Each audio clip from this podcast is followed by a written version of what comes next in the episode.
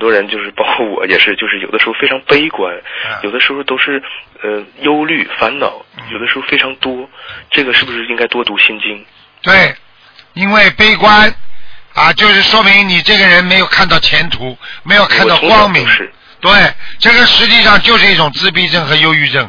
到了晚年，如果你不好好修心的话，到了晚年你一定发作，发作的话就会伤害到你自己，很厉害。因为你就如是什果么事都往坏了想，而对且忧虑、碰到什么事烦恼情有，的你时就候往坏的地方想，有时候想还想不通，想不通嘛就会造成很多伤害自己，那就是是的忧郁内症心的伤害和肉体的伤害啊，那就都有忧郁症了，忧郁症了，已经忧郁症了。哦，啊，你已经已经有病了，所以你自己要记住，这个东西只有心灵法门能治，最好。是的是的真的是啊，这样真的，你好好的，你好好的在救人。我教你个方法，你去嗯在渡人当中，你不停的跟人家讲，你会增加自己的勇气，你会看得到美好的将来。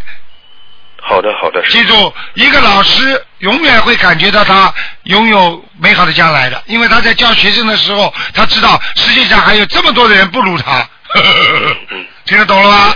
弟子就是教师行业，嗯啊，你看，啊对，我的职业就是教师。啊、不能悲观，不能悲观。嗯嗯，听懂了。